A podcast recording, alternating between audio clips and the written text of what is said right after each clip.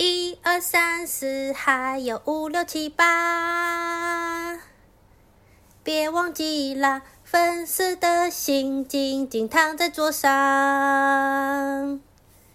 现在就把它放包包，你就不会忘记了。放到你包包，你就不会忘记了。快放进包包，你就不会忘记了。别忘记啦！各位听众朋友，大家好，欢迎回到为您点歌。刚刚大家听到的这首是由 KP 所演唱的《记得带卡片之歌》，很有趣哦。就是前阵子我们收到了粉丝的卡片。那那个粉丝他不知道透过什么方式，反正就交给我的同事，然后同事就拿给我。那个信封上面只有写两个字，就是 KP 这样哈。然后我就想说，哈，所以是要给 KP 的吗？那给 KP 还透过我这样子，然后我就觉得，哦，天哪，那那那现在怎么办呢？所以我就要跟 KP 约时间，然后把卡片拿给他。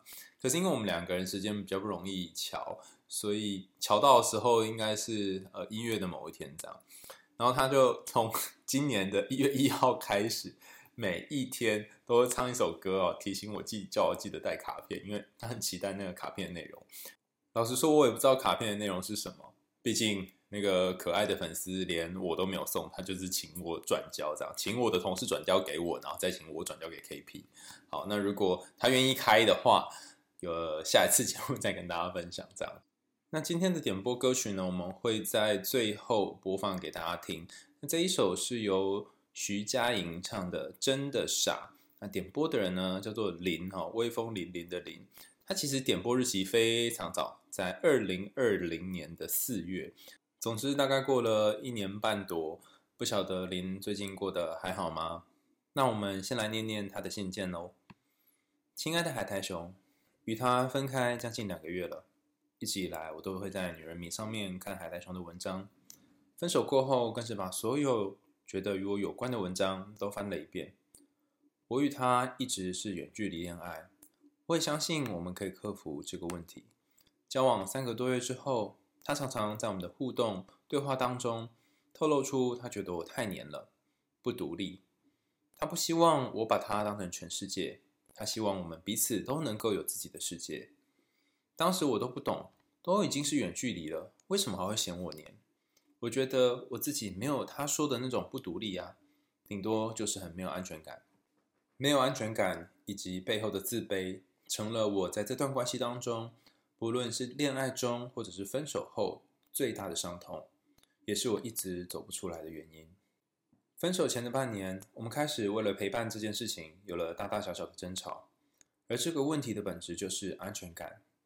他希望我能够给他更多自己的空间，而我希望他能够多陪伴我。第一次大吵过后，正逢他当完兵准备出社会，他为了我来到了我的城市工作。我真的很开心，终于可以结束两年的远距离了。没想到这是更严重的开始。他刚出社会，需要很多的空间去适应，而我即将毕业，一心想着希望能在毕业之前创造更多属于我们的回忆。加上好不容易结束远距离了，我很贪婪的勒索了很多他个人的空间，于是有了第二次的大吵。原本已经谈到了要分手，可是我没办法接受，他也心软，因此他定了好多的规则，而我也一直小心翼翼的遵守着。久了之后，我觉得我牺牲了很多，我把那些遵守当成了牺牲，便开始对他有了期待。期待他看见我有一些变化之后，就会多一点时间愿意陪我，而这些期待对他而言形成了莫大的压力。最后，在我一句无心抱怨“你都没有陪我”之后呢，他终于承受不住了，于是我们分手了。重新想起这首歌里面的歌词，我是真的想一辈子赖在你身旁，可是你的步伐快到我已经追不上。倘若是我拖累你翱翔，愿从你生命彻底被遗忘。我觉得我真的很喜欢很喜欢他，但他却走得很快。我很尽力的跟上他，但是最后还是被丢下了。很矛盾吧？我知道他跟我在一起不会快乐，会被我牵绊，所以我希望他能够开心的去做自己，可是又自私的希望他能够一直陪在我身边，支持我。收取我的自卑跟不安全感。与他在一起之前，他有一个交往七年的初恋。与初恋分手一个月后，我们认识了，然后我就爱上了他，追了他半年。他说他还没有走出上一任的伤痛，而我告诉他没关系，我会陪他一起走过。于是我们在一起了。在一起的时候，他对我很好，很体贴，竭尽所能的照顾我。我知道我们是幸福的，可是我常常会比较。我觉得自己爱他比他爱我还要多，我觉得他爱前女友比爱我更多，甚至到了现在，我还是会有这样的想法。偶尔我会认为这是我们没有办法在一起的原因。如果他爱我多一点点，他就不会选择离开，他就会像给前任一样，不断的给我机会。但是他并没有。分手之后，我的自卑感更是作祟。在每一个崩溃的夜晚，我脑中想的都是我的不好与他的好。我找不出他的缺点，却可以说出自己一百个不好。当他告诉我我很好的时候，我不知道自己好在哪里。我想，如果我真的好，那么你为什么又要离开我呢？这段时间，我看了很多文章，很多书，我知道该学着好好爱自己。但我不知道怎么样才能爱自己，要怎么做才能够停止往自己身上寻找原因？谢谢林的点播，不好意思延迟回复哈，延迟一年半多，但是不晓得现在的你身边有没有人陪伴了呢？或者你找到你的安全感，减少自卑了吗？在这一年多的时间里面，我相信你可能还是被自己不够好这个议题所困扰。或者稍微有一些舒缓，但是时不时还会想起来。我记得之前在一本畅销书《高敏感是一种天赋》里面谈到一个很重要的概念，他说：“不要为了别人而改变自己，不要为了别人改变那个真实的自己，因为如果你为了他改变、改进了，他因此而喜欢你了，那么他喜欢的你就不是真正的你。那如果你因为他改变，他还不喜欢你的话，那你不论怎么改变，他都不会喜欢你啊。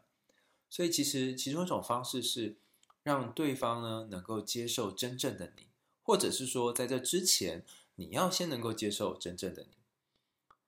在你的描述当中，其实我觉得林是一个很诚实的人，他诚实的看到自己的不安，看到自己的自卑。那如果你跟林一样是一个很容易想到自己负面不好东西的人，我想要跟你讲一个有趣的概念。很多人写信来都会说：“我觉得是自己不好，我觉得自己如果可以再如何改进，或许他就会爱上我了，或许我就有机会挽回了。”这其实是一个，嗯，怎么说呢？算是幻想嘛。那这个幻想是有帮助的，为什么呢？当你跟一个人分开的时候，你说都是我的错，我如果怎么样怎么样就可以继续在一起，就可以挽回了。你说这句话的时候，你某种程度上面是把控制权拿回来，因为当你改变了某个缺点。当你不再对他太黏，那么在做这件事情的时候，你就可以把他抓回来。此时你就会觉得好棒哦，我好像改变了什么，我好像扭转了什么。这看起来好像很不错，可是这个地方有一个 bug。想想看哦，如果你要透过不断的遵守对方立下的规定，不断的把自己捏成某一个形状，然后在这些时候你又变得非常的辛苦，才能勉强维持这个关系。那么你在这段关系里面快乐吗？就像是林他在信里面谈到的，有一次分手，后来他们虽然重新复合，可是对方定了非常多的规则，然后要他按照这些规则做。那如果林真的做到了这些规则，他又会有所期待，觉得我已经做了这么多了，你为什么还是不能爱我？如果你也面临过类似的状况，我觉得你可能要把一句话记在心里面。有时候对方就是不爱了，没有为什么。你一直以为要寻找一个为什么的答案，那只是让你心里比较舒服而已。但实际上，爱跟不爱本身就是理由，或许背后没有什么其他的理由。当然，相处上面可能有些问题，实际上会有一些不安，或者是沟通上面的状况。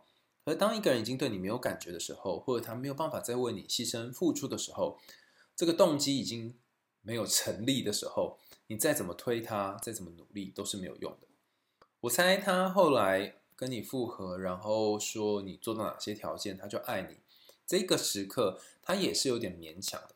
为什么呢？这个爱就从无条件的爱变成有条件的爱。我猜有人会说，所以在一起之后是都不要改变吗？那双方都做自己就好了嘛？哈，呃，这里我提供两个答案哈。第一个是，当我们吃到这个岁数哈，可能你个性里面有八成或九成都不太能够改变了，因为你的人格已经养成了嘛。在这八九成都不能够改变的情况下，如果你发现对方身上有一两个很大或很在意的缺点，那么你可能要衡量一件事情是：倘若余生哈，他都继续会拥有这个缺点，你会愿意这样继续跟他在一起吗？如果不愿意，赶快下车去换下一个人。那另外一件事值得讨论的是，有些时候我们为了关系做改变，这改变可能也要牵涉到你自己想不想要改变。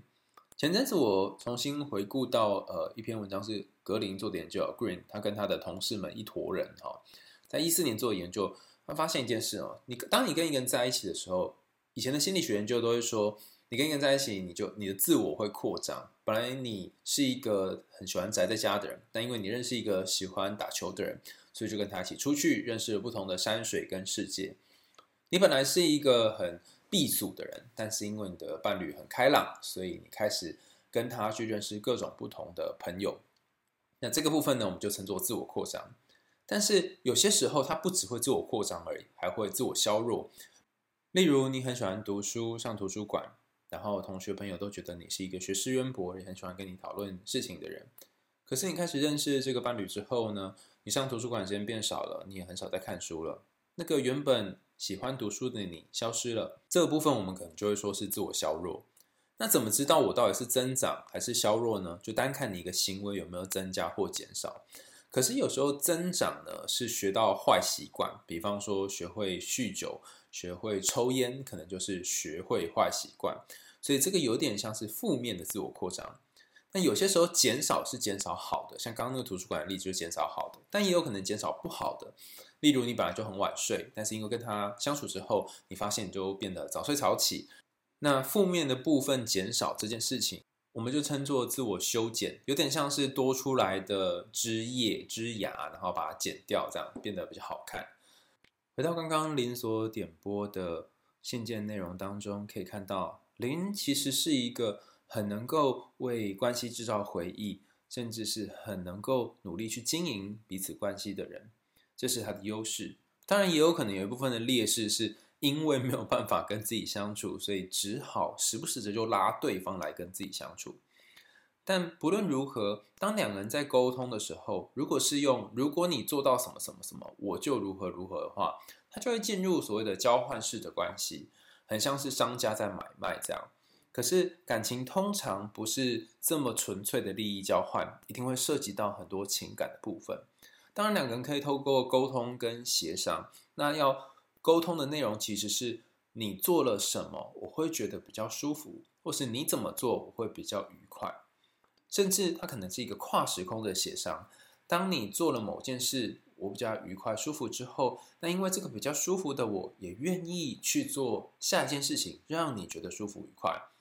发现了吗？这个跨时空的传递呢，它是一个来自意愿哈，就是 willingness。而不是来自于被迫。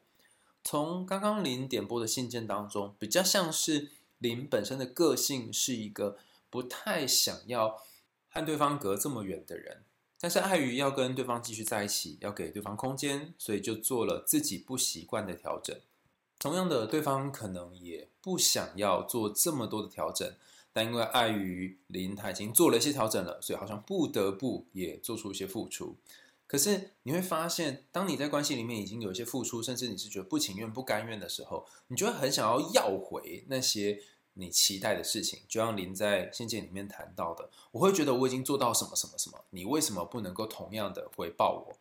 当你在说这句话的时候，其实你已经把感情关系变成一个交换式的关系了。就像你去麦当劳买麦香鸡，然后你付出一部分的金钱去交换这个麦香鸡一样。可是你跟麦当劳的店员，你并不因为这样而谈恋爱。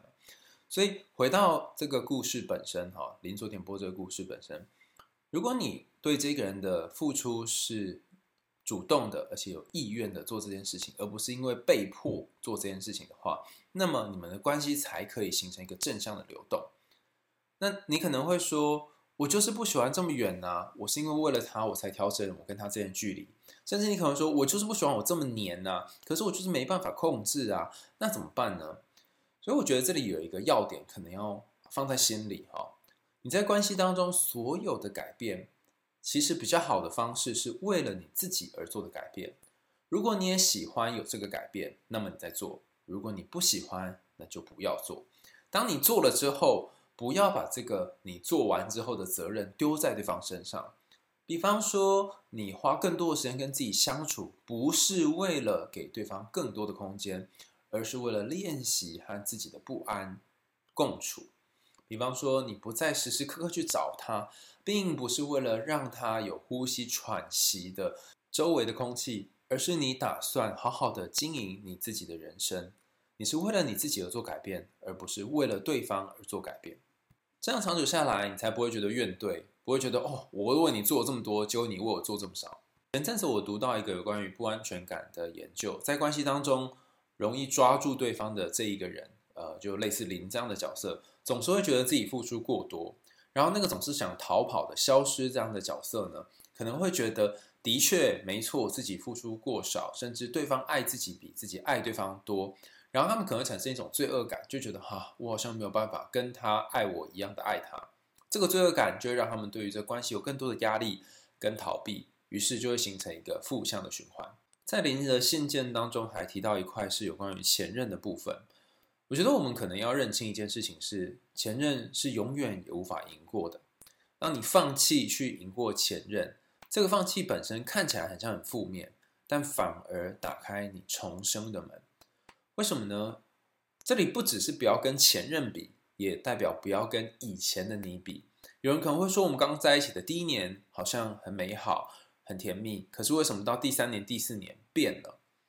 我觉得如果变了的话，你才会开心。因为如果没变的话，表示这几年来都没有进步，所以这个改变关键在于两个人有没有同步走向同一个地方。那如果没有走向同一个地方的话，那就只是彼此的路不一样而已。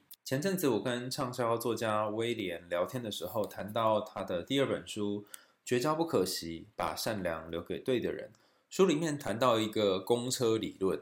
其实这个理论好像在很多其他类似的书上面也谈过哈。他说，当你跟一个人在一起交朋友，有点像是你坐在公车上面，在这个旅程当中，有些人会上车，有些人会下车。曾经坐在你旁边的人，不一定能够陪你坐到终点站，甚至你旁边本来坐了一个聊得很来的人，但是时间到了，站到了，他就得下车，必须要在车上和你挥别。还有一些情况，你们可能吵架不欢而散，然后他砰把门打开就下车了。尽管如此，还是会有人上车，还是有人坐在你旁边。倘若你是这个人生巴士的永恒的乘客的话，你的这一台公车上面一定会有不同的人上上下下，甚至下车的人还有可能再度上车。如果一个人进入你的生命里，跟你在一起，甚至有一段很交心的时刻，你可以把它想象成是陪你一起走过这段旅途的一个好朋友。那这一个人，他不一定能够陪你走到终点，可是该感谢的是，他陪你曾经走过了一段路。回到这个故事本身，倘若你跟对方在一起一段时间，你发现对方好像没有之前刚在一起的时候那么爱你了，你们感情变质了，那么或许他就在公车上面坐远了，也有可能他准备要下车了，你大概很难再要求他回到原先的样子，也有可能是他已经下车了。然后再一次上来的时候，已经是他历经了很多的风霜，然后有很多的历练，所以再上车的他也不一样了。同样的，你有可能会有不同的历练、不同的改变，所以现在的你跟三年前的你应该是不一样的两个人了。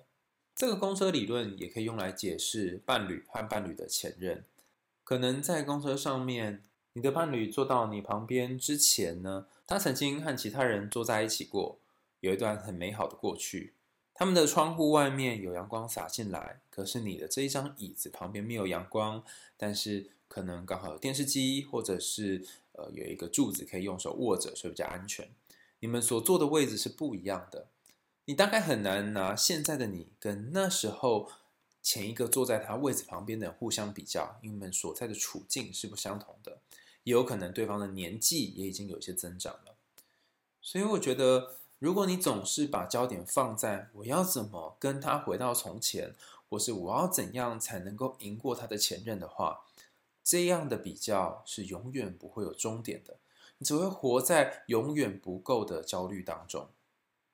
那蛮奇怪的是，为什么好多人都会跟前任比较，好多人都会让自己在这个焦虑当中呢？我们扣回一开始的主题，当你觉得这段关系自己还要改进的部分，当你觉得你还可以做点什么的时候，其实你可以拿回许多的控制感。你会觉得，如果我再怎样怎样怎样，对方就会更爱我一点点。但今天的节目最后，我想跟大家分享，有些时候不是你做了什么，对方就会爱你，反而是如果你不做什么，对方还爱你。那么，对方爱的这个才是真正的你。这并不代表你就从此之后不用跟对方沟通，而是每一次你在做任何的改变或调整的时候，你都要考量自己内心的感受。我这样做舒服吗？甚至是我不断的打电话给他，抓紧他，是我喜欢的样子吗？朝向你喜欢的样子前进，而不是朝向他想要你变成的样子前进。今天的故事就到这里告一个段落啦，感谢大家的收听，也欢迎大家继续赞助我跟 KP 为你点歌的喉糖哦。然后如果你想要写信给 KP 的话呢，哦，你一样可以拿来给我，然后我会帮你转交给他。但是可能的话，下一次你可以也顺便给我一封信吗？不然我有一点小小的吃味。哼，我才不在意呢，哼哼哼，通通都送给 KP 好啦。好，今天节目的最后，我们再一起听听由 KP 所演唱的这首徐佳莹的《真的傻》。希望大家在新的一年都可以告别过去傻傻的自己，重新做一个聪明的人哦。我们为你点歌，下次见啦，拜拜。追逐眼前不断消失的背